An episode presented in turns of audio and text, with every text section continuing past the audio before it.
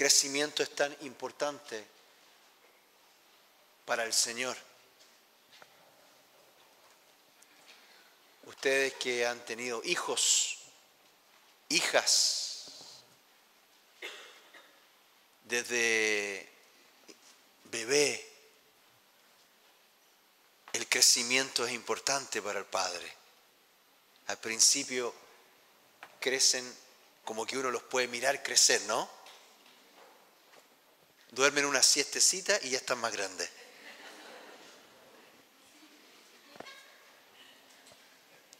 Y después para algunos padres se les vuelve un tema preocupante cuando a cierta edad no crecen.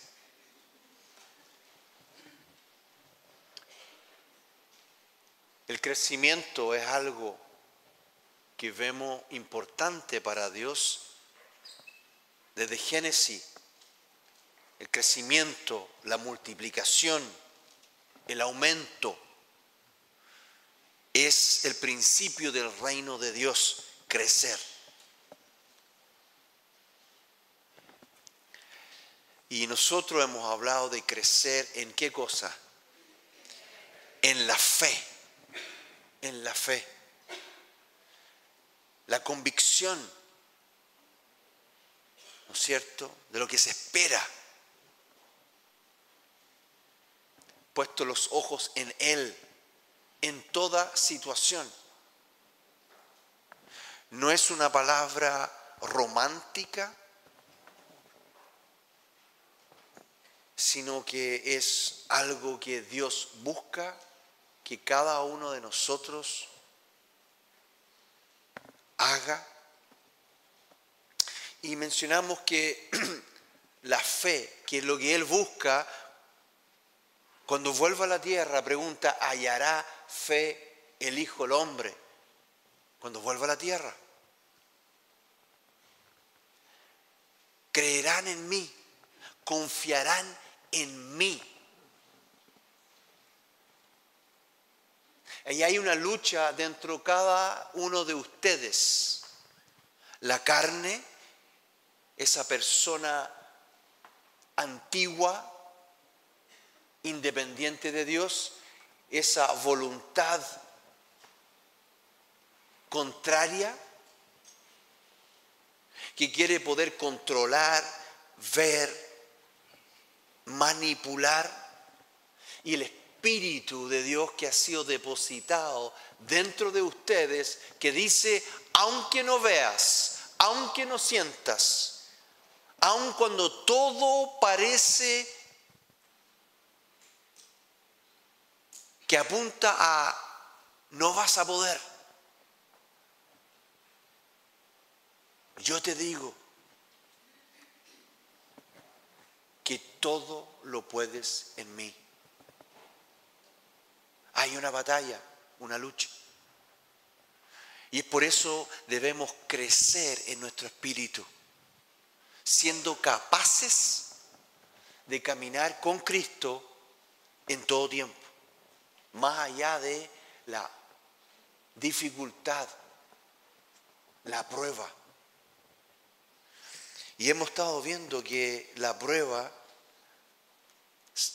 nos lleva a crecer en fe a, mediado que, a medida que nosotros tengamos obediencia, seamos obedientes y amemos al Señor. Amemos sus caminos. Amemos su sabiduría. Semanas atrás mencionamos una primera prueba. Ahora, están pensando quizás ustedes, otra prueba más. ¿Están muy cansados con las pruebas no? No sé si puedo pasar otra prueba. Pero acuérdense, a cada prueba hay una promesa. Ah, esa parte la tienen clara. Yo también. No, si no es una prueba por una prueba, es para que podamos crecer y abrazar la promesa si soportamos, si no nos desviamos, si no tomamos ese camino ancho y nos mantenemos con el Señor en la prueba, hay una promesa. galardón, recompensa. Qué precioso. Y vimos que en la prueba de la escasez hay una promesa, más buscad el reino de Dios y todas estas cosas os serán añadidas. En la escasez, mantener los ojos puestos en Él.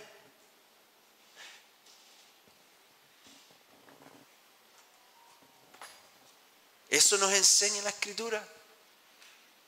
En varias situaciones son mujeres, en la palabra, son mujeres que teniendo ya nada, lo poco que tenían, dieron. Y el Señor las honró. No teniendo nada, dieron. Y creyeron que para recibir hay que... Creyeron y recibieron. Vimos peligros, porque las pruebas que nosotros nos pasamos son las pruebas que pasó el Señor primero. Él vivió una vida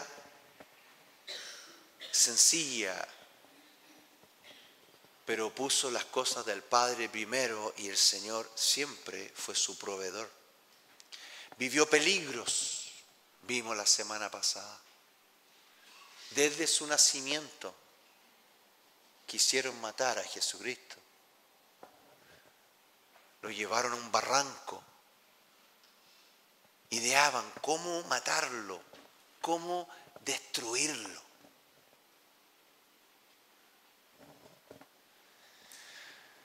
Pero aunque ande en valle de sombra de muerte, ¿qué dice?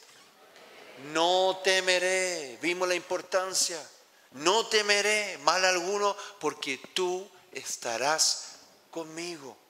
Aunque nos va a tocar valles, hay peligros allá afuera,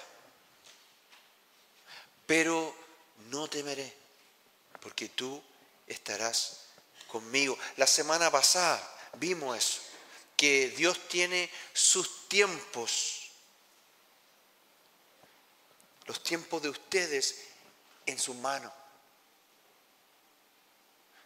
Caminando con el Señor, es Él el que decide cuándo se van de este planeta a su presencia.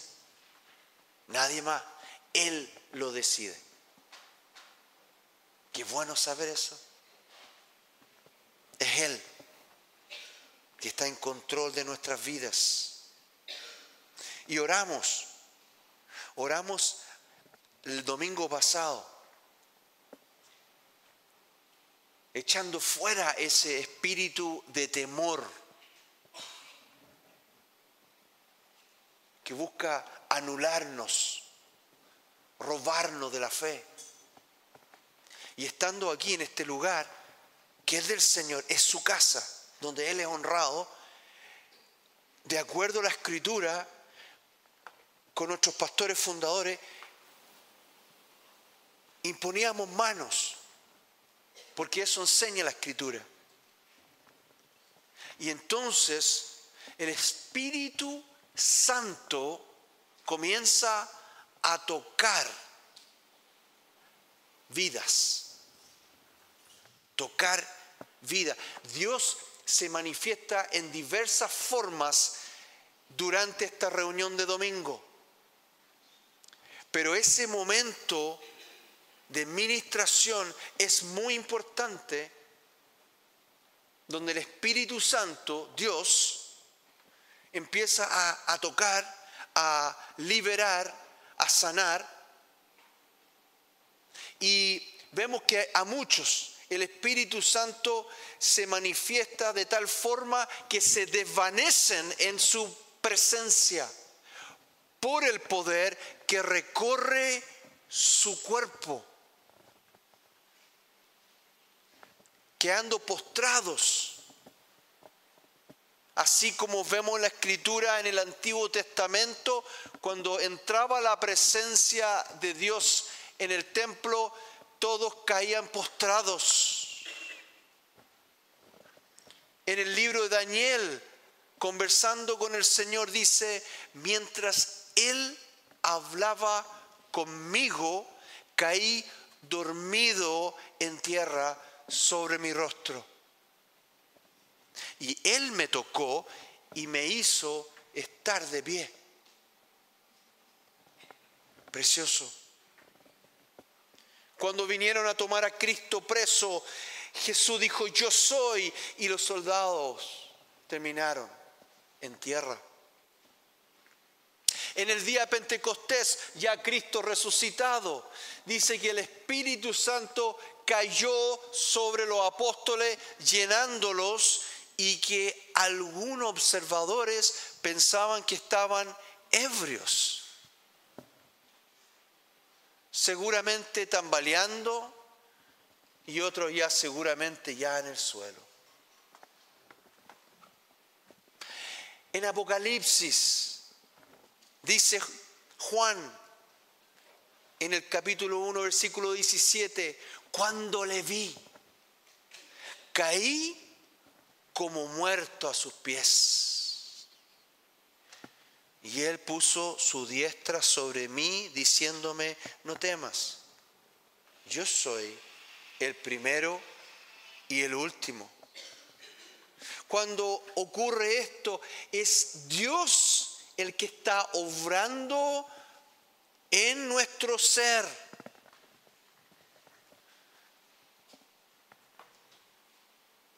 obrando, en el caso del apóstol Pablo, salvación. Dice, y cayendo en tierra.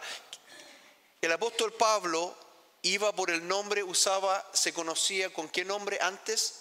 Saulo. Saulo, que era de la región de Tarso. Saulo de Tarso que viene con, con cartas para apresar a los cristianos, se encuentra con la presencia de Dios y él dice, y cayendo en tierra, Hechos 9.4. Para él eso significó salvación. Como hemos tenido la oportunidad en algún momento de conocer el glorioso eh, testimonio de, nuestra pastora fundadora, donde una persona muy importante en la historia de la iglesia carismática, Catherine Kuhlman. Se acercó a ella y, nuestra pastora fundadora, eh, recién está acercándose a la iglesia, estaba en un auditorio enorme. ¿Puedo contar esta historia? Ah, no estaba aquí, no estaba nada, pero me, impacta, esto a mí me impacta. Cada vez que lo cuento me estremece, porque Catherine Kuhlman, para las que conocen, ¿cuánto conocen Catherine Kuhlman? Ya, ok. Catherine Kuhlman, los demás, es una, una mujer que fue tremendamente usada por el Espíritu Santo, donde las personas viajaban de una punta de Estados Unidos a otra y de otras partes del mundo a ser ministrados por esta mujer de Dios. Y ella iba escuchando la voz del Espíritu, atenta a su voz y ministrando con suavidad y mucho poder. Nuestros pastores en su primer acercamiento van a verla, cruzan dos estados y hay una cola que era común, una cola de cuadras para poder entrar. Y claro, cuando entran está todo ocupado la primera plataforma, se dice, la primera planta, la primera planta y luego le, piden que por, por, allá, a la entrada, que suba, suba, suba como a la tercera nivel, arriba. Y luego ellos se ven en la necesidad de tener que ya partir. Y baja, pero llegando ahí, a la primera planta, por fuera, porque hay unos eh, como de este tamaño y así de ancho, en la puerta no permitiendo entrar al primer nivel. Estamos hablando de miles de personas. Pero mi tía, mi tío sale con, con mi abuela hacia afuera y ella dobla a la derecha y entra no sabe cómo, entra al auditorio, milagrosamente. Y entra y se queda ahí al fondo y Catherine Coleman dice, paren. Y empieza a caminar, caminar, caminar, caminar, caminar, Pasando toda esta gente y llega hasta el final, final y pone sus manos sobre nuestra pastora y él cae en el poder del Espíritu Santo. Y se devuelve. Y ella nos ha contado que se levanta otro, otra persona que estuvo en la gloria de Dios. Recién acercándose, ella sabe que se levantó transformada. Se quedó abajo un tiempo. En todo eso, mi tío fue a buscar el vehículo y, y todo cuadras que tuvo que recorrer. Y ya finalmente, cuando viene el vehículo, mi tía lentamente se levanta, sale y se siente en el auto. Y era otra persona. Y ahí comienza la historia de la casa del Señor. Aquí estamos. Fíjense lo que Dios hace en el suelo. Es precioso. Es Dios obrando. Que Dios nos libra de acostumbrarnos.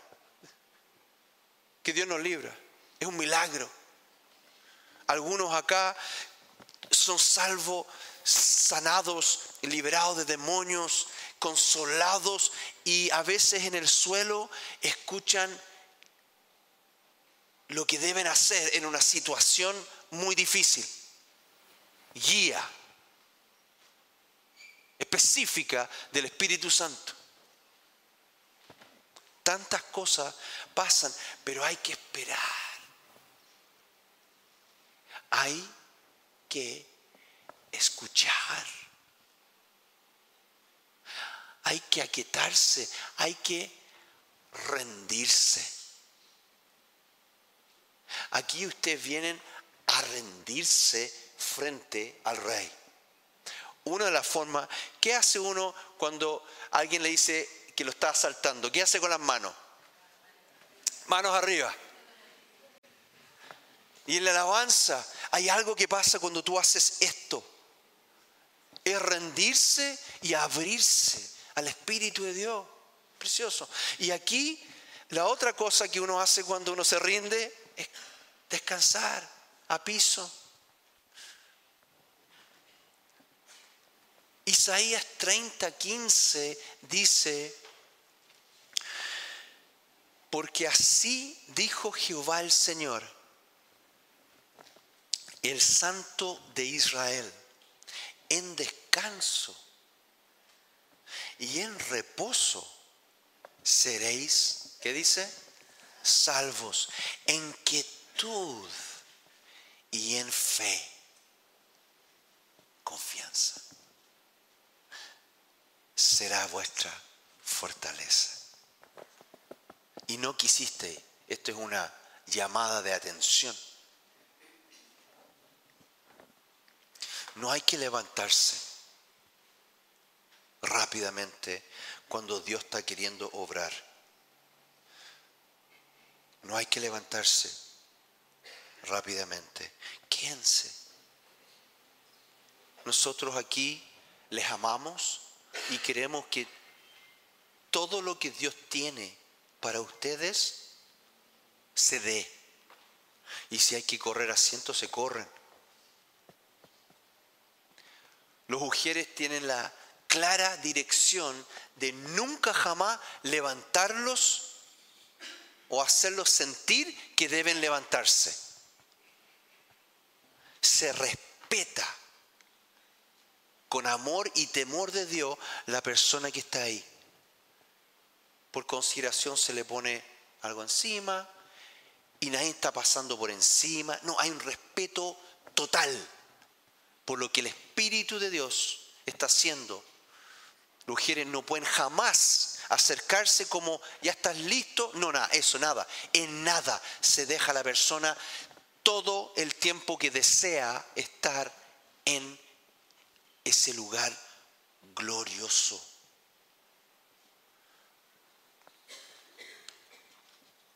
Los demás que estamos alrededor tampoco estamos haciéndole un cariño, nada Estamos cuidadosos. Si Dios quiere, próximo domingo vamos a tener un tiempo de ministración para que tengamos presente lo que Dios hace y estar atento al Espíritu Santo que Él haga lo que Él quiere hacer con ustedes. De aquí para adelante, no es próximo domingo, es siempre, siempre agradecido por lo que Dios hace en este lugar. Amén. Amén. Y voy a, yo creo que alcanzamos a a ver una prueba que es importante. Filipenses 2.5, una escritura tan, tan conocida, importante, tan importante. Estamos hablando de Jesucristo y las pruebas que Él pasó, por ende las pruebas que debemos pasar. Nosotros seguimos a Jesús. Haya pues en vosotros este sentir que hubo también en Cristo Jesús, el cual, siendo en forma de Dios, no estimó el ser igual a Dios como cosa a que aferrarse, sino que se despojó a sí mismo tomando forma de siervo hecho semejante a los hombres. Y estando en condición de hombre, ¿qué hizo? Se humilló a sí mismo, haciéndose obediente hasta la muerte y muerte en cruz. Ahí está la obediencia, ser obediente en la prueba. Aquí a la humildad, la prueba de la humildad. Jesucristo dejó su gloria y caminó siendo Dios como hombre, hombre perseguido, hombre atacado, de forma sencilla vivió en una actitud de humildad frente a todo, toda situación. Siempre actuó de forma humilde. Siempre. Y Él nos dice a nosotros, esta es una de las cosas que Él nos dice directamente en Mateo 11, 29, lo señala con toda claridad llevad mi yugo sobre vosotros. Es un yugo. Los yugos son qué cosa? Lo que los animales se ponen sobre, ¿no es cierto?, los, los bueyes, ¿no es cierto?, por ejemplo, y son tan enyugados. Es un yugo. Implica humildad. No estoy suelto no estoy independiente, no hago lo que quiero, me sujeto, me sujeto a Dios bajo su reino y su mano. Y aprended de mí que soy manso y humilde de corazón y hallaréis descanso para vuestras almas. Antes de convertirme, sé que era también de parte de Dios en alguna medida, a mí me atraía la persona de Jesús. Todavía no lo conocía. No había sido realmente revelado su, obra, pero la, la persona de Jesús me atraía de pequeño. Pero cuando empecé a leer la Biblia me incomodé mucho Porque Jesucristo le preguntaba todo al Padre. Y decía, pero ¿por qué? ¿Por qué preguntarle tanto? Es como, como que uno le cae bien a un amigo que respeta a sus papás, pero que le pregunte todo. Oh, no, pero vamos nomás. Jesucristo estaba siendo Dios.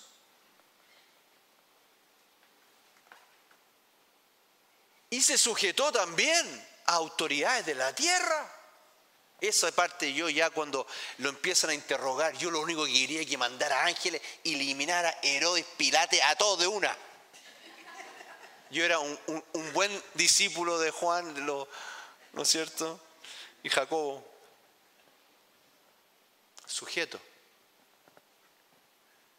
Sujeto a Dios. Ustedes ya no pueden tomar decisiones separados de Dios. Esa es la humildad. No, Señor, no yo. ¿Qué piensas tú?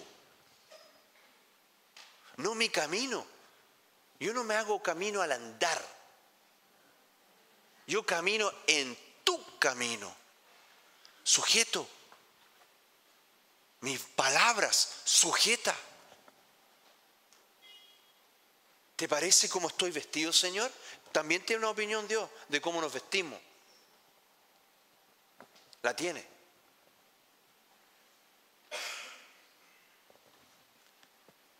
Tiene una opinión y su opinión es buena, nos hace bien, siempre nos hace bien. La, y eso trae descanso. Hay una parte que dice, no, pero cuando nos sujetamos ya, Señor, te entrego todo. Hayo y hayan descanso para vuestras almas. Ya no yo, Señor. Ya no. El orgullo trae contienda, división, ansiedad, confrontación, el orgullo.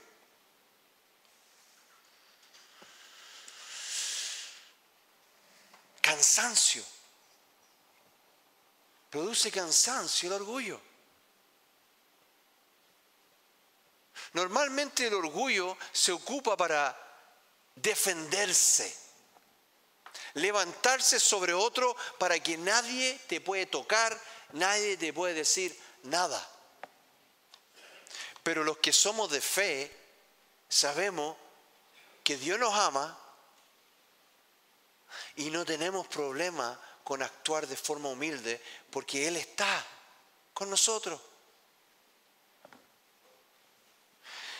La promesa, 1 Pedro 5, 6, humillaos, pues bajo la poderosa mano de Dios, para que Él os, ¿qué dice?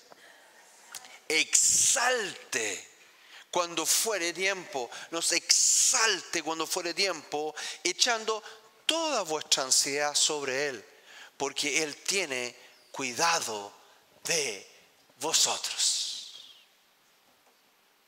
Ahora debo decir una cosa, el Señor está reinando y gobernando, pero por un tiempo,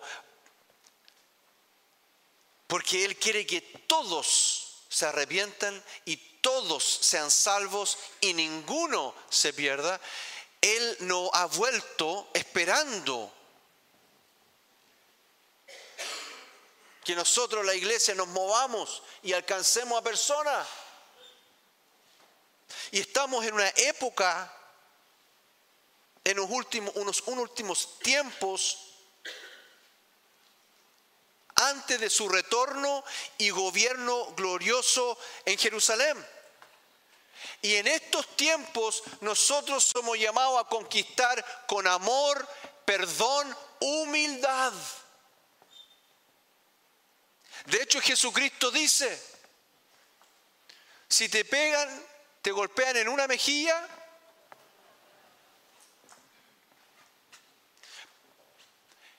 Y dice que en este tiempo y en esta tierra muchos que son primeros, pero esos que son primeros después van a ser. Y los que ahora, porque nosotros no salimos en la tele ni en la primera plana del Mercurio, nada. Aunque somos lo más importante de este país. Sí, la iglesia de Cristo. No hay nada más importante, ninguna institución, nada, que se le acerque en importancia. Pero en este tiempo nosotros somos últimos, pero los últimos serán primeros. Y cuando nosotros estemos ya gobernando con Jesucristo, nos vamos a estar poniendo la otra mejilla y no vamos a ser últimos. Pero el llamado siempre es ser humilde, pero en estos tiempos es con urgencia el que debemos ser humildes. Jesucristo le bofetearon. ¿Qué más? Le escupieron. Lo azotaron. Le injuriaron y ¿qué más? Le pusieron una corona de espinos.